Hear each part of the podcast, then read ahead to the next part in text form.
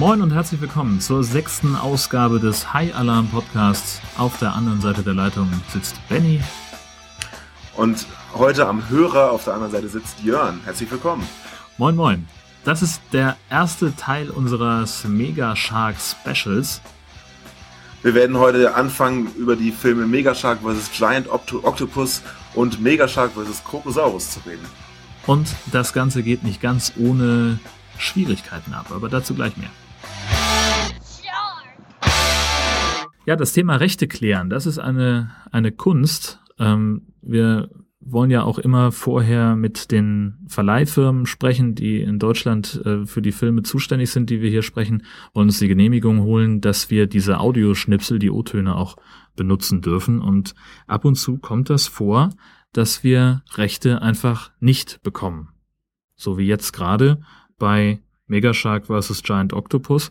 Und ne, also die, die Mail war an für sich ganz freundlich. Die haben geschrieben, wir können nichts lizenzieren, wo wir keine Rechte haben. Und äh, ja, tut uns leid, schade. Ähm, aber jetzt stehen wir halt da. Äh, ich, wir können nicht über Megashark sprechen, ohne Teil 1 äh, zu machen. Das ist einfach völlig ausgeschlossen, sonst versteht man auch die Story gar nicht. Nee, genau, das ist ja auch ein definitiv fortlaufender Film. Äh, und deswegen haben wir uns zu einer Notlösung entschieden und haben gesagt, okay, dann stellen wir halt die Schlüsselszenen des Films selber nach. Und ja, dazu kommen wir dann gleich. Wir hoffen natürlich, dass das nicht unbedingt jetzt zur Gewohnheit wird. Also nochmal zum Verständnis, wir haben auch oft schon Filme gehabt, wo wir einfach nichts gehört haben, aber hier haben sie uns tatsächlich wirklich gesagt, das geht nicht. Und das ist halt auch für uns neu. Ja, das ist halt, also normalerweise, wenn wir Rechte nicht bekommen, dann liegt es daran, dass auf unsere Mails und Anrufe nicht reagiert wird. Übrigens gerade bei diesem großartigen Film Raiders of the Lost Shark haben wir genau das Problem. Wenn hier jemand zuhört von Maritime Pictures in Kiel, bitte antwortet doch mal auf meine Mail oder geht mal ans Telefon, denn wir würden echt gerne mit dem Film sprechen und es geht nicht, weil wir euch nicht erreichen. Wer bei der letzten Folge zugehört hat, weiß genau, wie sehr wir uns darauf freuen, allein wegen des Titels. Allein wegen des Titels. Großartig. Der ist ja schon eine glatte Eins wert. Ja, absolut. Gut, ich würde sagen, wir legen los. Ja. Mit Teil 1. Benny mit dem Klappentext. Hast du vorbereitet, ne? Den habe ich hier, warte. Ja. Äh, okay, habe ich. Die Online-Filmdatenbank übrigens. Ach, guck mal. Ja, dann los. Zwei seit mehr als 65 Millionen Jahren im ewigen Eis eingefrorene Todfeinde erwachen plötzlich zu neuem Leben ein Megalodon und ein gigantischer Oktopus. Bohrinseln, Schlachtschiffe, U-Boote und sogar Flugzeuge fallen ihrer prähistorischen Wut zum Opfer. Meeresbiologin Emma soll mit ihrem Mentor Lamar und dem aus Asien hinzugezogenen Experten Senji einen Plan zur Vernichtung der Biester schmieden. Als man versucht, die Ungeheuer mit Pheromonen anzulocken und gefangen zu nehmen, werden sie bloß nur noch aggressiver. Also beschließt man, die Todfeinde aufeinander zu hetzen, damit sie ihren vor Urzeiten begonnenen Kampf auf Leben und Tod ein für alle Mal zu Ende kämpfen können. Ja, auch hier mal wieder der gesamte Film im Klappentext. Ähm, ich mach's mal ein bisschen detaillierter. Ähm, das geht los vor der Küste Alaskas. Da finden Sonartests statt, vom Militär streng geheim. Dazu wird aus dem Hubschrauber ein Testgerät abgeworfen, das zum Beispiel das Sonar von Walen durcheinander bringt. Gleichzeitig ist Emma McNeil in einem geklauten Unterseeboot genau dort unterwegs und auch sie bekommt Probleme, als sich Wale rund um ihr U-Boot gegen einen Gletscher werfen und auch ein Gletscher abbricht. Dann passiert das Unfassbare.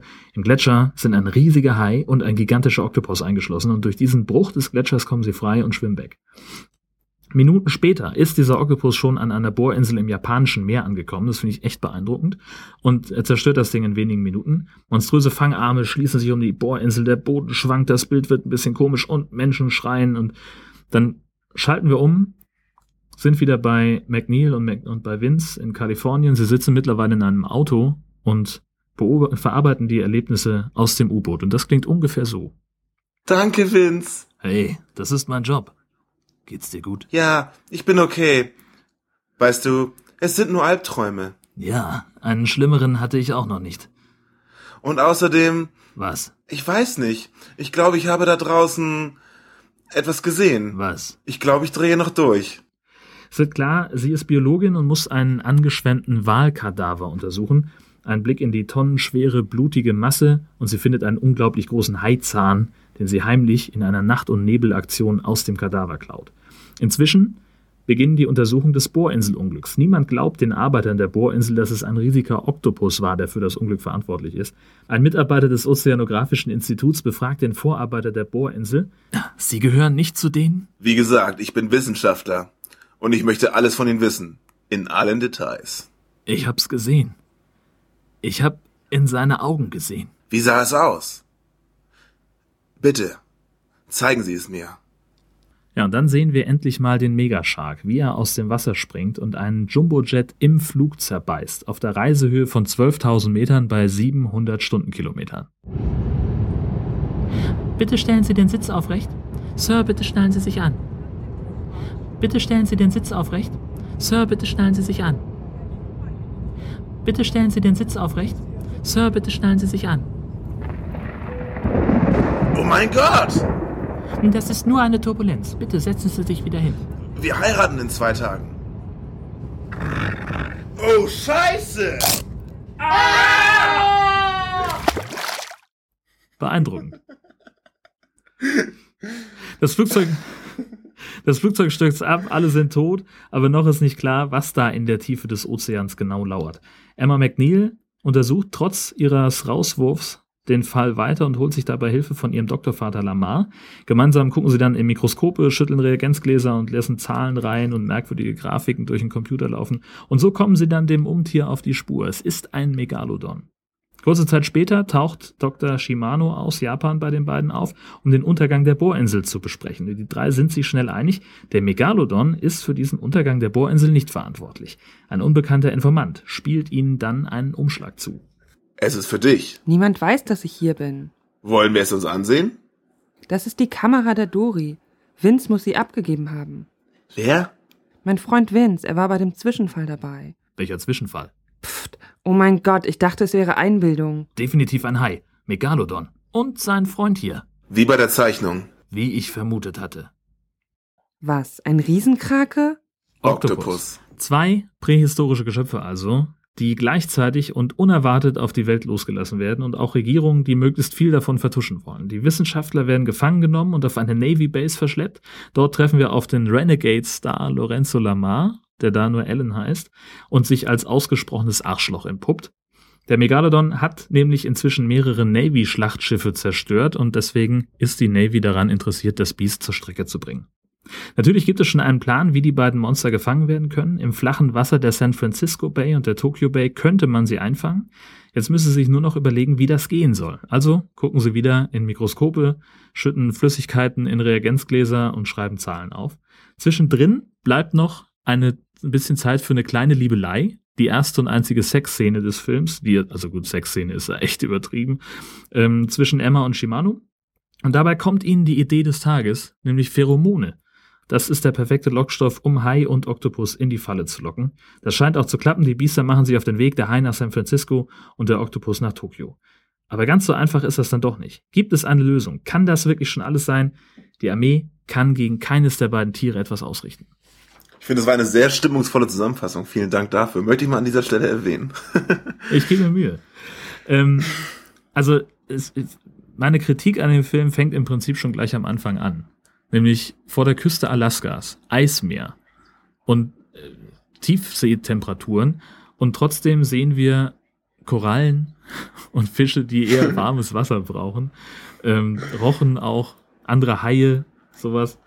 Ähm, ja, okay. Auch nicht wenige. Also, nee, also das, die haben sich nicht ver verlaufen oder verschwommen, sondern die wohnen da und das passt halt einfach A und B nicht zusammen.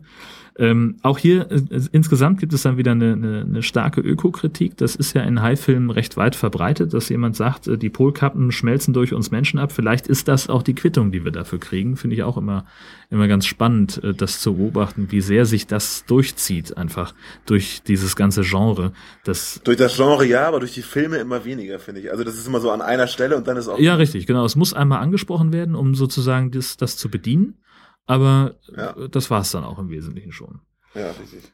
Witzig auch, wenn das, wenn irgendwas Dramatisches passiert, dann wird das Bild irgendwie komisch. Dann wird das einmal kurz so als wie, wie so ein Blitz ins Negativ umgedreht oder irgendwas. Also es ist auf jeden Fall sehr, sehr merkwürdig. Das, das hat mich mehr irritiert als, als zur Dramatik beigetragen.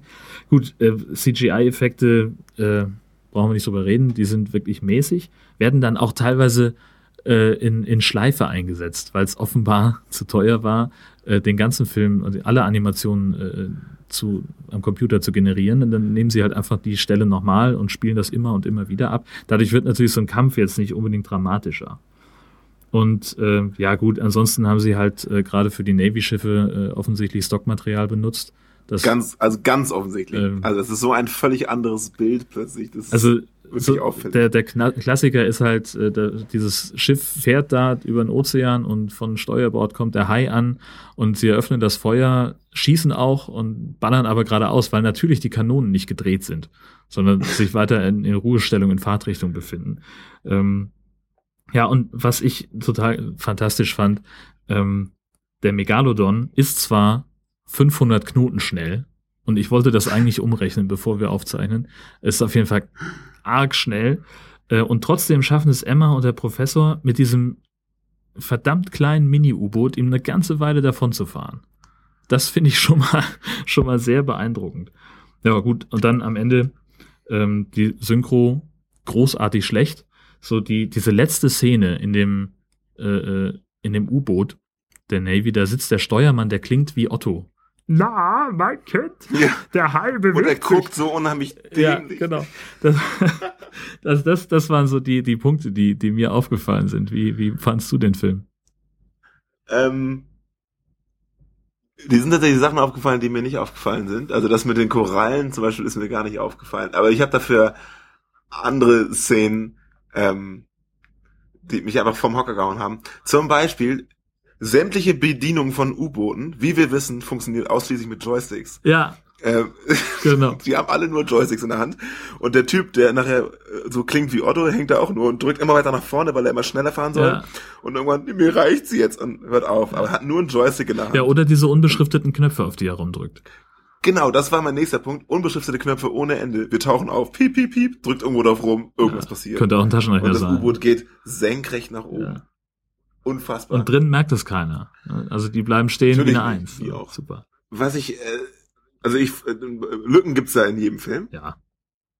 Und hier, was mich besonders aufgeregt hat, war, oder, äh, was heißt aufgeregt? Aber Erinnerst du dich an die Szene, wo sie diese, diese, ähm, diese Bilder zugespielt bekommen? Ja. Von, ja.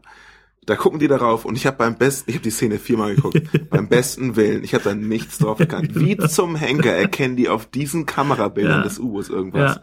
Die gucken darauf und nach ähm, stundenlanger Arbeit am Forschen und am Sachen zusammenkippen, wissen sie nicht, woran sie sind, dann sehen sie diese Bilder und alle, allen ist sofort sonnenklar, dass es sich um einen riesigen Hai und einen monströsen Oktopus handelt. Ja. Klar, liegt ja auch auf der ja. Hand. Äh, dafür reichen so ein paar Pixel, um das rauszufinden, dass es zwei völlig komische Urmonster ja. sind, die es eigentlich gar nicht gibt. Und vor allem abgesehen, und, aber alle, hm? abgesehen von der, von der schlechten Bildqualität, das, das, was ich am ehesten gesehen habe, ist die Reflexion der Wissenschaftler, wie sie auf den, auf den Monitor gucken. Das, Ganz das genau. lenkt ja zusätzlich nichts. noch auf. Also das ist Man sieht nichts daran. Es ist, und das kommt nachher nochmal. Sehen Sie hier und alle, oh ja, haben Sie recht. Als wäre das irgendwie in, in, in Ultra HD und total eindeutig ja. und ohne über jeden Zweifel erhaben, dass das echt ist. Und ähm, damit sind wir auch tatsächlich bei den eigentlich den geilsten Szenen, das sind diese Chemie-Szenen, ne, die du gerade sehr schön ausgeschmückt hast in deiner Zusammenfassung. In dramatischer äh, äh, in dramatischer Form werden da Sachen zusammengekippt, auf Tastaturen rumgehauen, sich kurz angeguckt, kurz genickt, die nächste äh, Tinktur wird in die andere gestopft und irgendwann ist irgendwas pink und dann ärgern sie sich, dann ist es grün, dann freuen sie sich. Diese Forschungsszenen, die sind so dämlich. Das ist wirklich, man sitzt davor und kann es nicht fassen, ja. wie dass einem das wirklich aufgebunden wird, dass das so funktioniert. Aber immerhin, als sie auf die Idee mit den Pheromonen kommen, fängt die Brühe an zu leuchten und alle freuen sich. Genau, und alle so, yay, und wir haben es geschafft. Und ja, was habt ihr denn geschafft? Ja, ja wir hatten eine Idee. Aha. Ah, und ja, wie lautet Pheromone. Die, ja. aber die sind uns beim Liebe machen gekommen. Finde ich auch gut. Übrigens, die erste, die erste Sexszene des Podcasts führt direkt zur Lösung, wie sie die Tiere anmachen. Ja. Äh, bin ich doch schwer begeistert. Also ganz stark, der Film. Ganz, ganz weit vorne. Also ich mochte den. Also ne, bei aller Kritik. Ähm, man kann sich einfach gemütlich davor sitzen und kann sich diesen, diesen Schund angucken und es macht einfach einen Heidenspaß. Auch hier wieder der Hai völlig unterschiedlich groß. Der ist mal größer, mal kleiner, wie es halt gerade in die Dramaturgie passt. Beim Oktopus ganz genauso. Ähm, und aber das ist halt einfach ja, so, so ein nettes kleines Filmchen, was so nebenbei mal mitlaufen kann, finde ich. Um, weißt du, an so einem, ich sag mal, so, so, so ein High-Themenabend, da ist das ein guter zum Anfüttern. Weißt Ja, du, wenn man mehrere. Filme hintereinander guckt, dann fängt man mit so einem an und dann kann sich das dramaturgisch noch ein bisschen aufbauen, finde ich. Aber es ist ähm, im Gegensatz zu vielen anderen Filmen sehr viel Action drin. Also ich finde, es ist recht viel von der von den Monster-Action. Also oft hast du ja Filme, wo man den Hai zweimal sieht, weil sie kein Geld für Special Effects hatten. Aber hier geht schon einiges. Unter anderem haben wir ja zweimal eine Szene, wo die beiden sich richtig bekriegen. Also Das stimmt. und die eine Kampfszene, da, da, da dachte ich schon, das wäre vorbei, weil wer letztes Mal genau aufgepasst hat, bei Shark Week in unserer fünften Folge, ein Hai, der sich nicht bewegt, ertrinkt. Und äh, es gibt eine Szene, äh, wo der Oktopus den Hai festhält und für eine ganze Weile und die, der sich nicht das bewegt. stimmt. Da dachte ich so, na, eigentlich müsste der doch jetzt ertrinken, ne? Ja. weil er ja keine Luft Du kriegt. alter Fuchs.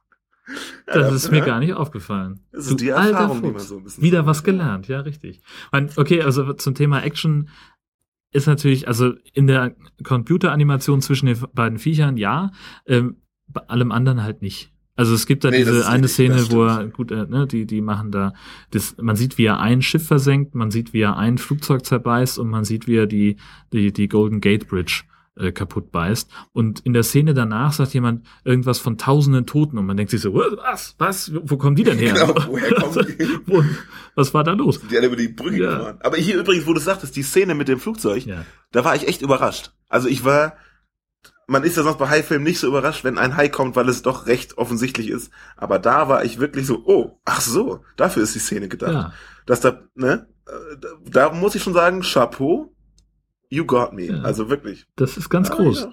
Also vor allem auch, Auch geil, wie schnell der bei der Golden Gate übrigens Ja. ist. Also, ich weiß nicht, wo der Rest des Films spielt, aber das, das ist auch noch ein Thema für den zweiten Megashark nachher. Diese Dinger müssen unfassbar schnell sein. Und das sehen die auf dem U-Boot alles. Die gucken in den Mo- Monitor, ah, Golden Gate Bridge, scheiße. Ja. Ah, okay, wie hat er das denn jetzt gemacht? das ist Ja, also, gut, aber der ist aber auch wirklich brutal schnell. Ähm, 500 Der Hai Knoten, ja. ja, das ist wirklich Also- ziemlich flott. Das ist, warte mal, ich will gerade mal gucken, ob ich das hier auf die Schnelle so finde. Ah, mal schnell bei Google einkennen. Äh, es, so einfach ist es nämlich nicht. So, Knoten. Jetzt habe ich hier eine Seite gefunden. Unitjuggler.com.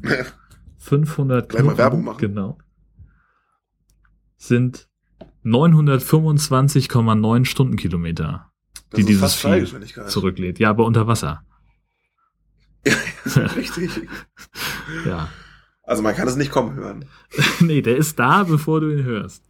Und trotzdem grollt und knurrt das Vieh natürlich auch gerade unter Wasser wie eine Eins. Also das finde ich immer beeindruckend. Das zieht sich ja durch alle Filme. Ja. Die, die schreienden Grizzlies unter Wasser. Großartiger Film, sollte sich jeder angucken. Ähm, Definitiv. Und einem wird nicht, er wird nicht langweilig. Also ja, klar gibt es Hänger, aber für einen High-Film ist der eigentlich ziemlich spannend. das stimmt. Also es gab schon schlechtere. Auch hier im Podcast schon. Da wären wir wieder bei der letzten Folge. Genau. Ach, was ich noch schön fand, ähm, ich bin ja immer derjenige, der hier auf die Synchronisation haut. Äh, Ganz am Anfang, ich, also ich war so, muss sagen, ich, als ich den Film geguckt habe, war ich ein bisschen im Stress, weil ich hatte noch eine noch einen Kundenauftrag, den ich erledigen musste und ich musste das so ein bisschen dazwischen quetschen Mhm. und dann war ich recht schnell recht sauer und das lag unter anderem daran, dass am Anfang die Synchronisation absolut grausam ist. Man sieht, das ist glaube ich der Typ von der der Überlebende von der Bohrinsel, Ja. Der schreit seinen Gesprächspartner an und die deutsche Stimme kratzt einfach nur so ein bisschen. ja. Das ist, du stell dir ein super schreiendes Gesicht vor dazu. Ah, ich bin so böse. Hm, ich bin sauer. Ich bin stehe zum ersten Mal vor dem Mikrofon und synchronisiere einen Film und der Schauspieler nur so ah, ist total sauer. Und das, das sieht einfach bescheuert aus. Ja, das stimmt. Wahrscheinlich hatten die einfach keine Zeit, um, um bei der Synchronisation das Mikrofon runterzuregeln. Hatten vielleicht keinen Toningenieur oder so, dass der. Genau, damit es nicht. Ja, kann ja sein. Ich weiß es nicht. Wer weiß. Ja. War wohl keiner von uns an Nee, mit nee. unseren unfassbar guten Mikrofon. Gut, gibt's noch was zum Giant Octopus zu sagen? ähm, nö, unterhaltsamer Film. Würde sagen, High-Note 2 minus. Boah.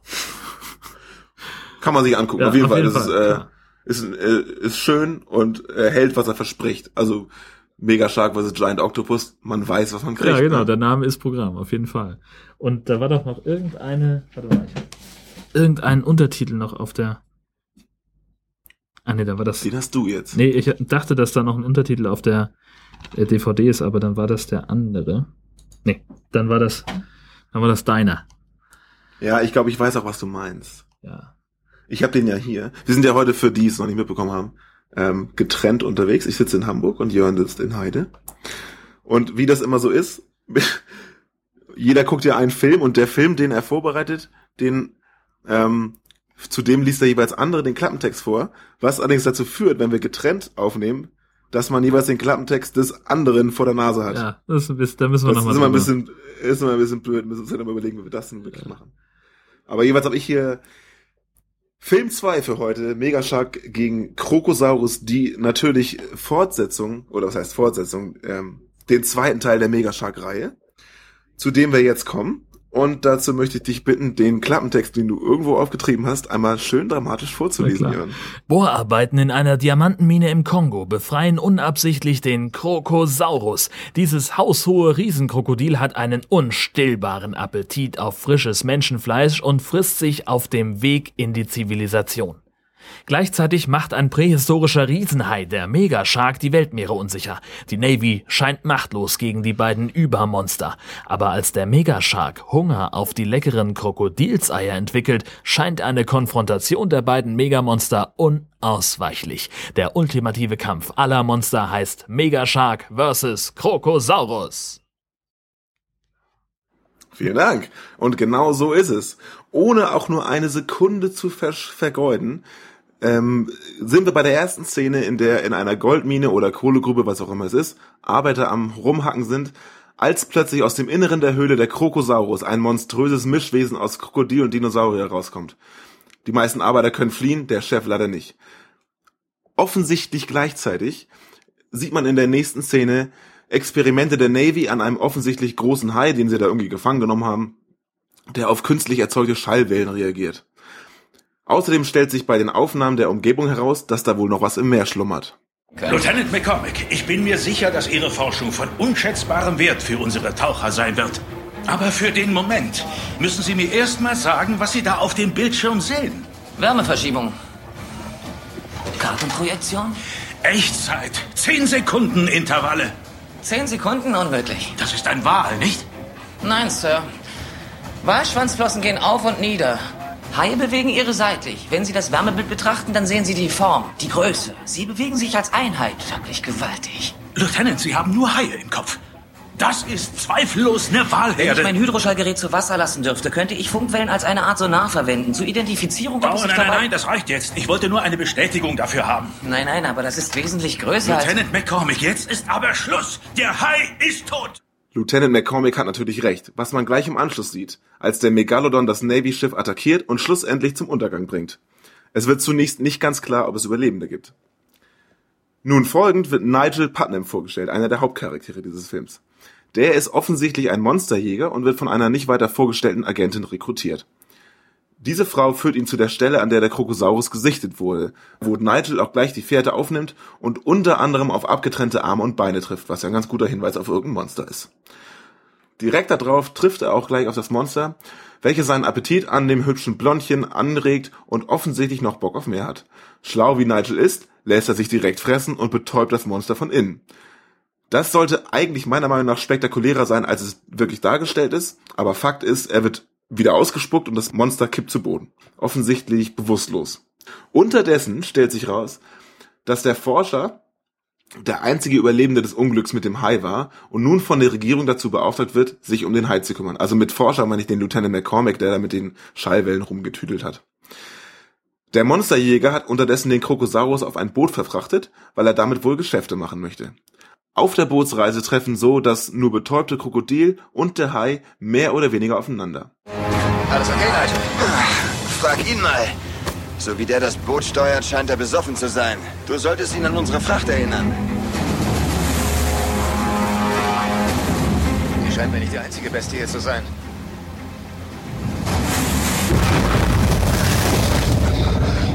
Er ist jetzt unter uns. Willst du, dass wir absaufen? Warte, warte, vielleicht ist er weg. Vielleicht ist er verschwunden. Nein, das war das Krokodil. Es scheint aufzumachen. Kapp die Leine! Schnell, kapp die Leine! Lass die Leine, sonst haben wir es bald mit zwei Munden. Nein, die werden sich gegenseitig bekämpfen. Nein, du sagtest doch, es beschützt seine Eier. Ja, und zwar vor ihm. Auch dieses Schiff geht leider unter, aber die Jungs überleben. Die Navy hat McCormack an Bord eines Schiffes und Special Agent Hutchinson, die wohl auch gern Neo aus der Matrix gespielt hätte, sucht Nigel den Monsterjäger auf und rekrutiert ihn ebenfalls für die Zwecke der Navy, so dass die drei jetzt zusammenarbeiten. In dem Moment, als McCormack und Nigel aufeinandertreffen, stellt sich auch noch heraus, dass die beiden sich kennen und offensichtlich nicht viel füreinander überhaben. Gegen 18.30 Uhr haben wir das hier vor der Küste von El Tura entdeckt. Es sind Krokodileier. Wir halten es für Eier. Äh, Entschuldigen Sie, Sir, es gibt auch Haie, die Eier legen. Wir haben keine Ahnung, wo sie herkommen. Ich meine, es könnten definitiv Es sind Haieier. Krokoeier. Sehen Sie sich die Form an. Ich hatte schon öfter mit welchen zu tun. Admiral, diesem Mann ist nicht zu trauen. Er ist ein Scharlatan und Betrüger. Er suggeriert Stammesmitgliedern, es würde Gespenster geben. Und für ein kleines Honorar befreit er sie von den Dämonen. Es wäre eindeutig besser, wenn er nicht hier wäre. Auf der Suche nach den Krokodileiern, die offensichtlich überall verstreut sind, finden die Verantwortlichen eine ganze Küstenreihe voll von Krokodileiern. Diese attackieren sie mit Raketen, während der Megalodon die Eier des Krokodils selber auch gern auffuttern würde und dieses Krokodil entsprechend sauer wird. Also die scheinen schon was gegeneinander zu haben da in dem Moment. Im ganzen Film gibt es eigentlich keine Pause, denn es passiert andauernd irgendwas. Denn schon in der nächsten Szene kämpft die komplette Navy gegen den Hai und das Krokodil verwüstet gleichzeitig Miami, wie auch immer das so schnell dahin gekommen ist, während die Nationalgarde versucht, wiederum gegen dieses Krokodil gegenzuhalten. Und ähm, je abstrakter die Szenen werden, desto interessanter werden dann auch die Ideen, äh, das Ganze zu verhindern. Was soll das bedeuten? Ein Lichtbogen mit etwa 1000 Ampere oder mehr, der genug Stromstärke hat, das Krokodil zu vertreiben oder wenigstens zu schockieren. Der muss aber sehr stark sein. Warte, das Turkey Point Atomkraftwerk ist ungefähr 25 Meilen von hier entfernt. Da können können wir, wir was? Um das Atomkraftwerk herum befinden sich Dutzende von Stromleitungen, nicht? Dann haben wir eine starke Stromquelle, die wir mit einem leitenden Objekt verbinden. Und daraus entsteht ein berechenbarer Lichtbogen. Ein Lichtbogen mit Hilfe eines Atomkraftwerks. Ja, Ich rufe den Admiral. alles klar. Der Lichtbogen kann den Krokosaurus vertreiben, aber nicht umbringen. Der neue Plan der Experten lautet, die beiden Monster, wie in Megashark 1 übrigens, gegeneinander kämpfen zu lassen.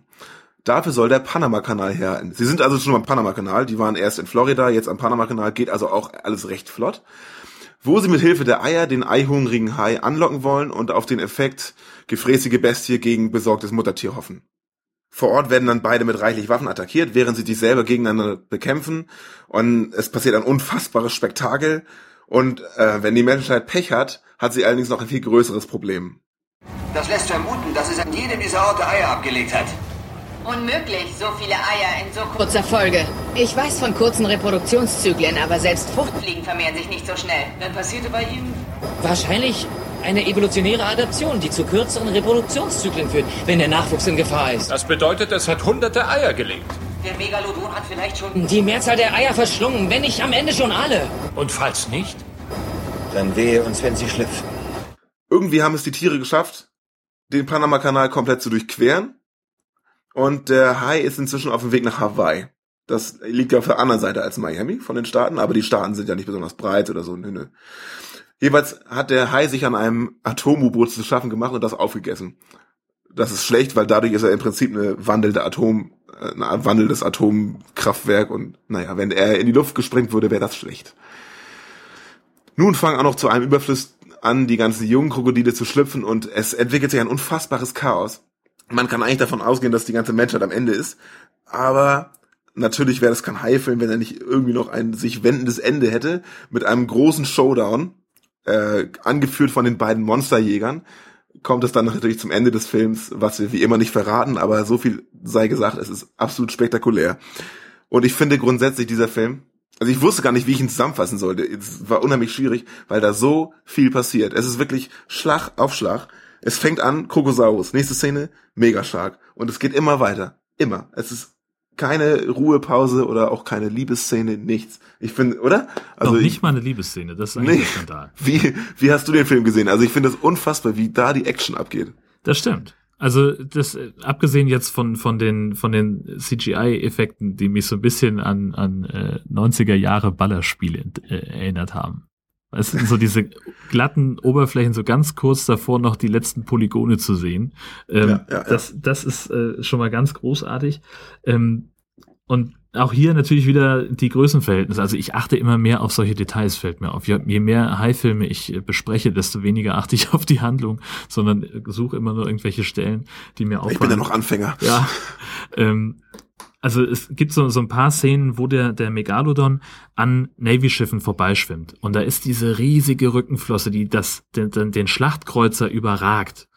Und im nächsten Moment springt dieses Vieh einmal quer über den, ähm, über, über das Schiff drüber, macht noch irgendwie so, eine so eine Skater-Trickfigur irgendwie mit der Schwanzflosse und dann ist er auf einmal viel kleiner. Und ich habe Ja, gedacht, ich hab ist mir- das ein anderer Hai oder was? Also das, ich habe mir tatsächlich genau das gleiche aufgeschrieben, ausnahmsweise mal. Okay. Ähm, das ist mir auch aufgefallen, weil du es bei einem anderen Film mal erwähnt hattest. ja. Die sind sich wirklich nicht ganz einig, wie groß er sein soll. Ne? Ich habe es auch tatsächlich genauso hier auf meinen Notizen stehen. Äh. Im Vorbeischwimmen am Navy-Kreuzer ist die Rückenflosse so hoch wie ein Hochhaus. Wenn der Hai über besagtes Boot springt, ist er nur ein Viertel so groß wie das Boot selber. Ja, das ist, das ist echt unglaublich. Ähm, auch so natürlich wieder Grollen und Geschrei von den Viechern unter Wasser. Das muss auf jeden Fall da rein. Und weißt du, was mir aufgefallen ist? Ich glaube, der Hai klingt so ein bisschen wie Godzilla damals in den 60ern. Ja, tatsächlich. Ähm, Da ist das irgendwie ist so ein. richtig schlecht. Ja, genau. Ähm, Und beim Krokosaurus waren sie sich nicht ganz sicher, wie der nur klingen soll irgendwie. ja, Habe ich das Gefühl. Die wussten das einfach nicht, weil wer weiß schon, wie so ein Ding klingt. ja, eben. Ähm, und auch hier wieder äh, Animationsrecycling ist mir diesmal ganz stark aufgefallen.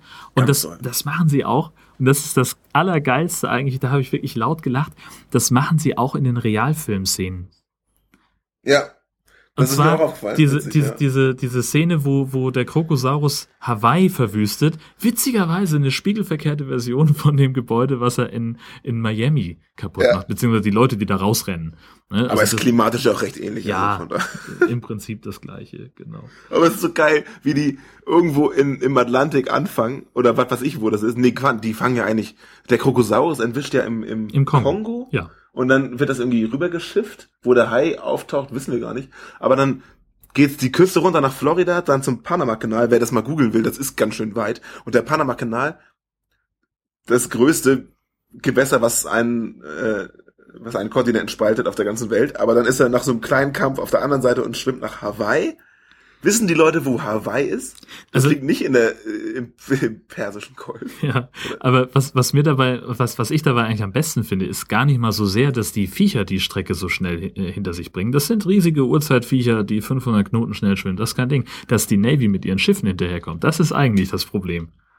Nicht nur Schiffe, Ja, Ähm, unsere Alles drei, unsere drei, ähm, übrigens eben war persischer Golf völliger Quatsch. Ich weiß nicht, was ich da gelabert habe, Ja. aber ich meinte eigentlich den Golf von Mexiko. Egal. Ähm, die an, hier, die sind ja mal im Flugzeug, dann sind sie im U-Boot, dann sind sie auf dem Boot, dann sind sie im Auto, dann sind sie an Land. Immer Ja. diese drei hier, hier, ja, ähm, der Steve Urkel und Steve seine- Urkel, ach schade ist das, Ach, dass du das schon weggenommen hast jetzt, aber ja, ähm, er, der Monsterjäger und die Frau da, ähm, die sind in jeder Szene woanders, in einem anderen Verkehrsmittel und das geht rasend schnell. Ja. Es geht einfach nur rasend schnell. Es ist so dumm. Es ist wirklich, das kann man nicht mal mit viel Naivität glauben, dass das so funktioniert. Ja, ähm, was ich auch total mochte, ähm, diese eine Szene, wo äh, sie äh, an, äh, wo dieser Crocodile dann die Verschnitt an den Strand gespült wird. Nachdem das Schiff, Mhm. sein Schiff ist untergegangen, er wird an den Strand gespült, liegt da bewusstlos und dann kommen erstmal diese Kinder an und fangen an, ihn so, so zu gucken, so hier, der hat eine schöne Kette und die nehmen wir mal mit und so. Und dann wird er wach, schnappt sich so ein Kind, hält ihm eine Pistole an den Kopf und dieses Kind reagiert überhaupt nicht. Sondern also Und er lacht. Und er so, ja, okay. Also ich denke, rein von, von, den, von der Nervenstärke dieses Kindes wäre wahrscheinlich das Kind qualifizierter gewesen, um diese Viecher zu jagen, als die meisten Leute, die da mit beauftragt wurden. Also das äh, ist, ja, der hat einfach Eier die aus Regieanweisung nicht verstanden. Ja, würde ich sagen. wahrscheinlich, genau, richtig. Was ich in diesem Film ganz toll finde, ist die Besetzung. Und du hast es ja eben schon vorher Ja. Steve Urkel ist der Sonartechniker. Wie geil ist das denn? Großartig. Steve Urkel spielt, eine spielt so einen Wissenschaftler, der irgendwas von, von äh, Schallwellen und Haien labert und nachher mit seinen Schallwellen da So eine Art äh, für das Hundepfeife große. Ne? Spektakel äh, entsorgt. Und Robert Picardo spielt ja den, ähm, spielt den Offizier, der seine Zigarre nachher da rauchen will, weißt du? Ja. Der, der Den Admiral oder was, ne? Den Admiral, genau. Und der hat ja früher bei Star Trek Voyager gespielt. Und das habe ich früher mit meinem Bruder immer geguckt. Ja. Und der war so ein riesen Star Trek-Fan. Da haben wir immer Enterprise und Voyager gesehen. Ja. Und bei Voyager spielt er den, ähm, den Oberindianer da. Den Holo. Und das fand ich schön, den wiederzusehen. ja, Hm? Den Holodoc. Ja, stimmt. Ja, genau. Gar nicht. äh, Gar kein Offizier, sondern Ja. den, ja, richtig, den, Genau. den Typen, Und das, ja. das ist sowas, ähm, finde ich ganz, ganz spannend. Ähm, das ist, glaube ich, der einzige Charakter, der im ganzen Film immer an der gleichen Location bleibt. Ja, der ist nicht so schnell. Der ist nicht so, der, der, der muss immer in seinem Kommandostand sein, ist nie irgendwo anders und das deutet eigentlich darauf hin, dass der genau einen Drehtag hatte, weil er so teuer ist. Ja. Weißt du? Und, aber er hat trotzdem immer alles im Blick. genau. Also deine Theorie stimmt wahrscheinlich. Ist zu teuer. Aber der hat, ähnlich wie der Typ bei Shark Week, hat immer seine Augen und Ohren überall, weiß immer, was auf der ganzen Welt passiert mit den ganzen Ja. Biestern da. Und die, ach hier, die, die dritte Besetzung. Ich glaube, der, dieser, dieser Nigel-Typ ist auch bekannt, aber was mir aufgefallen ist, die Agentin Hutchinson, Ja. die kam mir so bekannt vor. Und es liegt daran, dass sie in Super Shark diese Forscherin Carmichael spielt. Ach, siehst du, ich habe überlegt, woher ich die kenne. Ja. High Alarm Podcast Folge 4, Ja. nochmal äh, als Referenz. Sarah Leaving heißt die. Die Ja. spielt ähm, Special Agent Hutchinson und bei Super Shark die Forscherin äh, bla bla Carmichael. Ach, siehst du, ich Die habe auch ist überlegt. Also dem Genre treu, die, der gefällt das ja, finde ich ja gut. Ja, klar, warum Ja. nicht? Ich meine, hat, ich habe sie gegoogelt, Wikipedia-Eintrag hat sie nicht, also so groß ist sie anscheinend nicht. Weißt du, jede, jede Wurst, die irgendwie äh, 20 Sekunden im Film zu sehen hat, kriegt eine Wikipedia-Seite und die arme Frau nicht, die Nur sich da nicht. die, die Seele aus dem Leib spielt. Ja, furchtbar. Furchtbar ungerecht. Was ich wieder sehr schön fand, ist ähm, die Akzeptanz, mit der sie solche Monster hinnehmen, wie ja in jedem Film irgendwie, Ja. die wenig beeindruckt davon sind. Aber hier ist es wirklich noch viel heftiger. Alle sind sofort, äh, sind sofort einig, oh ja, hier, riesen Krokodilgedöns und riesen Hai, da müssen wir das gegen kämpfen. Es gibt nicht eine Szene, wo jemand skeptisch ist. Normalerweise ist ja immer die Navy oder so, die Regierung, die sagen, nee, da ist nichts und so. Nee, gar nichts. Niemals, ne? Von Anfang an, von der Ja. ersten Szene wissen gleich, oh, hier sind Monster. Ja. Hier Ja. Be Dragons.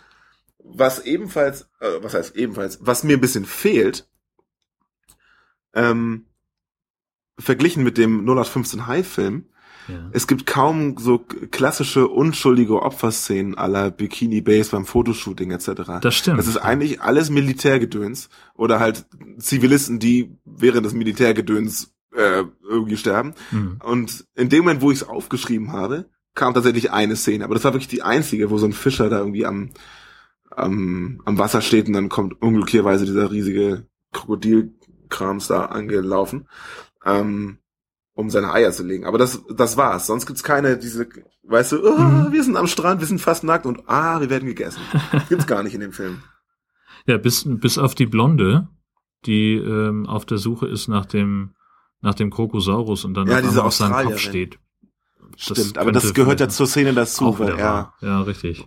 das, das, ja, Ja. na gut, na, Ah, schwer es, zu ist, sagen. es ist knifflig, ja. Aber es ist jetzt nicht so wie bei Super Shark zum Beispiel, wo es eigentlich nur um Bikinis geht. Ja, das stimmt. Aber Obwohl, das war ja auch der ähm, Macher von äh, Bubu Bubu Bikini Schieß mich tot Hawaii. du, von- der du, ist, die- warte mal, also da wäre ich mir jetzt gerade gar nicht so sicher. Der hat auch, ich glaube, dass der beim, beim äh, Krokosaurus auch Regie geführt hat. Hör auf. Ja, guck noch mal nach. Du hast die Hülle ja bei dir. Hm, Ich, ich guck gerade. Ähm, Das ist doch äh, Christopher Ray. Ja klar, das ist der gleiche Typ. Ist es echt, ne? Ja. Also er hätte gekonnt. Christopher Douglas Olin Ray. Ja. Fantastisch. Er hätte gekonnt. Der hat nur einen Job, der Typ, ne? Ja. Das ist echt krass. Bikini-Filme machen. Hä, nein, das ist doch nicht der Bikini-Typ. Nein? Ja, warte mal. Ich hol mal kurz Super Shark. Ja, mal kurz Ja, dran. mach das mal. So, du Hai-Experte. Super Shark ist von Fred Olin Ray. Ah, Und dieser ist von Christopher, Christopher, Doug- ja. Douglas Olin Ray. Und der Fred Olin Ray hat hier Bikini A Go-Go, Bikini Roundup und hast du nicht gesehen. Genau, okay, dann war der da. Super Ninja Bikini Babes gemacht. Ghost in a Teeny Bikini. Ich könnte nicht jedes Mal so. Äh, das. Das ist großartig. Nee, das ist doch sein Sohn oder Bruder ja, irgend sowas, ja, genau. Geile Familie. Ja. Mit denen müssen wir eigentlich mal Bier trinken gehen. Und äh, sich dabei die Filmologie einmal durchgucken, wahrscheinlich. Das ist, Oh Gott, das machen die bestimmt häufig. ja. Naja. Und sonst noch? Was gibt's sonst zu diesem Film? Also ich finde es einfach, das muss ich nochmal betonen, so krass, wie das da abgeht. Es ist wirklich keine Ja. Pause. Und den Film habe ich ähm, ebenfalls in einer fast Stresssituation geguckt. Das war auch schon etwas später abends.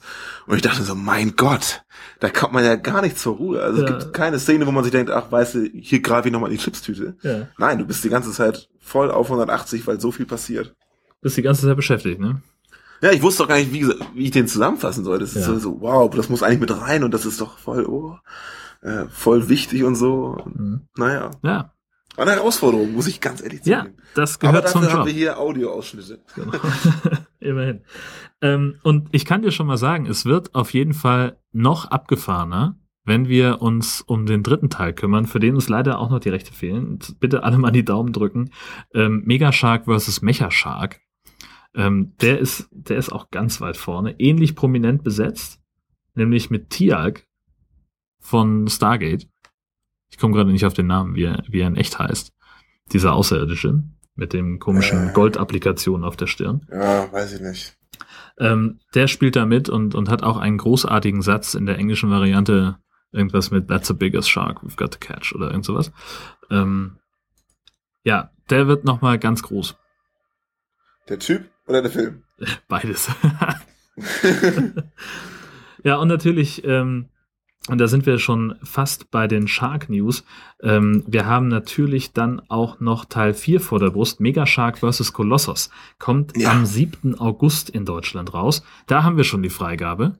Und wenn alles gut geht, kriegen wir sogar ein Rezensionsexemplar. Das heißt, unter Umständen können wir schon in der nächsten Folge über den Film sprechen. Das wäre ein Oberhit. Ja, also wenn wir hier so ein bisschen vor allen anderen das machen könnten, ich meine, als würden es andere machen, aber wenn wir das als erste machen können, bevor sich Leute eine eigene Meinung darüber bilden können, das wäre natürlich Genau. total klar. Als erster von einem Podcast auf der Ja. Welt sich dafür interessiert. Ja, Ja, tatsächlich Mega Shark 4, ähm, was da wohl passieren wird. Außerdem ähm, gibt es einen äh, groben Starttermin für den dritten Sharktopus. Und Ja. zwar wird das im Januar 2016 in die, ich weiß nicht, ob das ins Kino kommt, aber auf jeden Fall kommt er dann raus. ja. Und der wird, also in Deutschland heißt der Sharktopus 3 und die offizie äh, die Originalvariante heißt Sharktopus vs. Whale Wolf. Auf fangoria.com gibt es dazu einen offiziellen Trailer und was uns dazu passiert ist, ist nämlich folgendes, vielleicht haben das auch einige gesehen, auf Facebook hat uns das Universum Studio Germany auf dem offiziellen Filmplakat zu Sharktopus 3 verlinkt. Also Ja. die haben das offizielle Poster ge äh, Gepostet. gepostet. Jetzt beginnt die Abrechnung. Sharktopus 3 ist äh, sehr amateurhaft, das Poster, aber okay. Und die haben uns dann direkt darin verlinkt. Was ich, äh, So da ich tierisch drüber gefreut. ne? So, so, Genau, ja, so, genau, Ed High Alarm Podcast, so. Habe ich mich tierisch drüber gefreut. Ähm, gut, dass die noch weniger Likes als wir haben. Ja, äh, egal. Das ist egal. Das- Aber wir wurden äh, auf einem so Social Media Kanal von einem Distributeur erwähnt. Und Genau. das, ich, ich habe mich da tierisch drüber gefreut und habe dann auch gleich Jörn äh, eine E-Mail geschrieben, äh, weil der ja kein Facebook hat. Ja, mit einem Screenshot. Screenshot, Ja. genau. Und ja, da waren wir uns auch sehr siegesicher, dass es hier nur bergauf geht mit unserem Genau. Podcast. Zumal äh, Universum Studios äh, ja auch äh, das Haus ist, die äh, außerdem auch Piranha Sharks uns bringen werden im nächsten Monat. Ja, das Ding kommt auch, ich Richtig. glaube, am 6. August in die Läden. Ähm, und sie haben sich die Rechte gesichert an Shark Lake. Da haben wir schon mal drüber gesprochen mit Dolph Ja, Lundgren. Ähm, der hat jetzt auch endlich einen Starttermin, nämlich den 3. März 2016 in Deutschland. Ähm, und dann haben wir noch. Ach so, selbstverständlich. Ähm, Ey, da ist voll viel los dieses Jahr. wir reden auch die ganze Zeit über, über Sharktopus Teil 3. Es gibt natürlich auch einen zweiten Teil. Sharktopus versus Terracuda. Der kommt am 22. Oktober in Deutschland raus. Auch bei Universum. Also, Leute, dieses Jahr ist absolutes High-Jahr, ne? Ihr Ja. merkt es schon. Es ist richtig was los. Womit wir zur nächsten Pressemitteilung kommen. Und zwar kommt dieses Jahr, wie wir alle wissen und alles uns schon drauf freuen, Sharknado 3. Und das, der startet am, wann startet der? In Äh, 23. August. Genau. Und der ist ja schon, es ist ja auch ein bisschen bekannteres ähm, Ding. Das heißt, er kommt ja auch in die Kinos etc. Am 22. Juli gibt es sogar eine Vorpremiere in Berlin. Also das wird wirklich ein Kinofilm, im Gegensatz zu vielen anderen. Und was wir jetzt gerade erfahren haben, wir kriegen ja recht viele News über Sharknado, die wir ja auch hier alle schon bekannt gegeben haben. Wir haben gelesen, dass ähm, Oliver Kalkofe und Peter Rütten in dem Sharknado 3 eine Rolle bekommen haben. Das sind die Jungs, die ähm, auf Tele 5 immer die Schläferz-Filme moderieren, kommentieren und, und äh, sich darüber lustig machen. Und, kritisieren. Genau. Und die sitzen in dieser, in diesem Film mit drin. Und das Schöne ist ja, dass die beiden gerade die Sharknado-Filme wirklich teilweise sehr auseinandernehmen, zerfleischen möchte man meinen. Ähm, und jetzt sagen sie, sie sind ganz begeistert, dass sie selber in einem Film mitspielen dürfen, den sie nachher wahrscheinlich in ihrer Sendung wieder auseinandernehmen werden. Ähm, man, in der Pressemitteilung ist noch so ein Bild, man kann nur vermuten, was für eine Rolle sie haben. Die spielt in Orlando und da sind sie wohl in so einem Freizeitpark, zumindest sitzen die beiden in so einer Achterbahn und ich schätze mal, da kommen dann irgendwie Haie, bin ich mir aber nicht ganz sicher.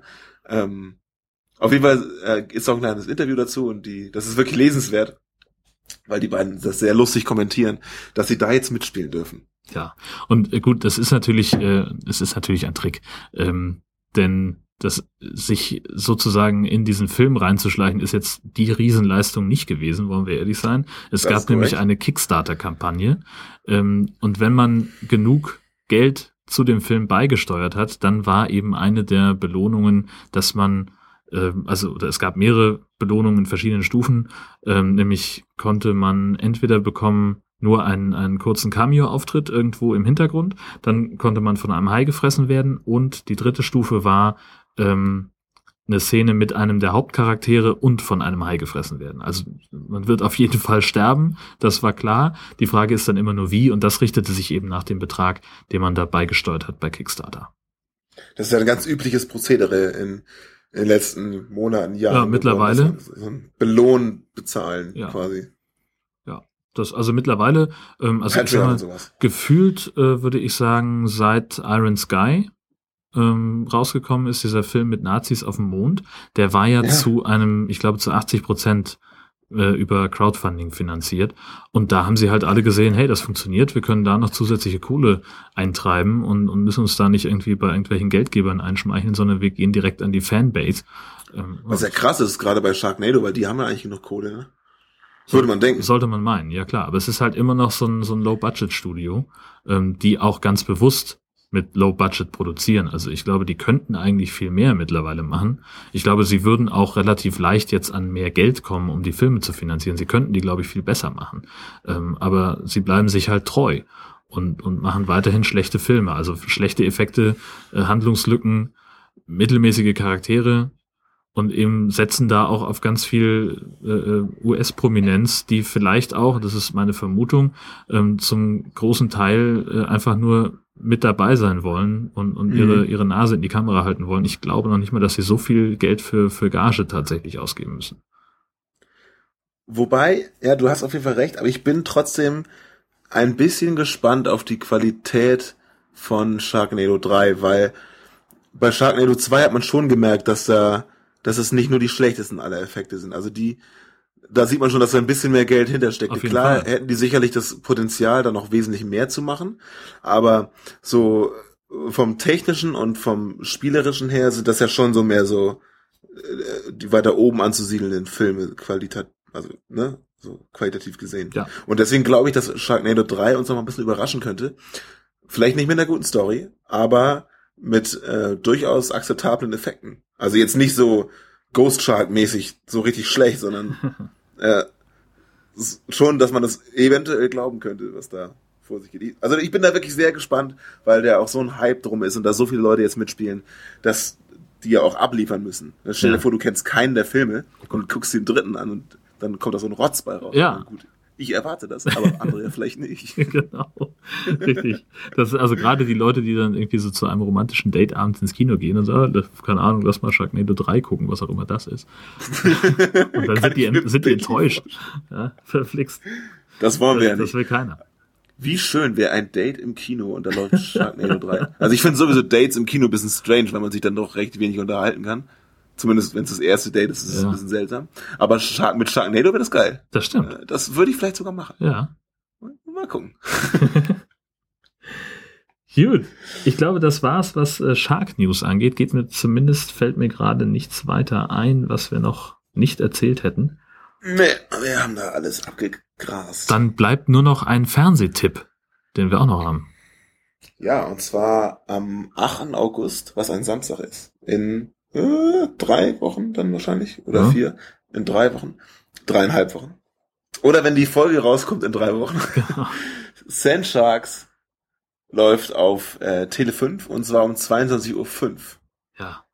Ich glaube auch mit Brooke Hogan, die wir noch aus ähm, Two-Headed Shark Attack kennen. Die ja gerne sehr berühmt wäre. Ähm, Genau, wirklich. ich glaube, die haben wir schon mal auseinandergenommen. Ja, ich, ich kann es auch nicht lassen, mich immer wieder darüber zu freuen, wie erfolgreich sie als Schauspielerin geworden ist. Was ihr leider verpasst habt und wir vielleicht nicht, ähm, weil heute, wenn ihr es hört, frühestens der 20. ist.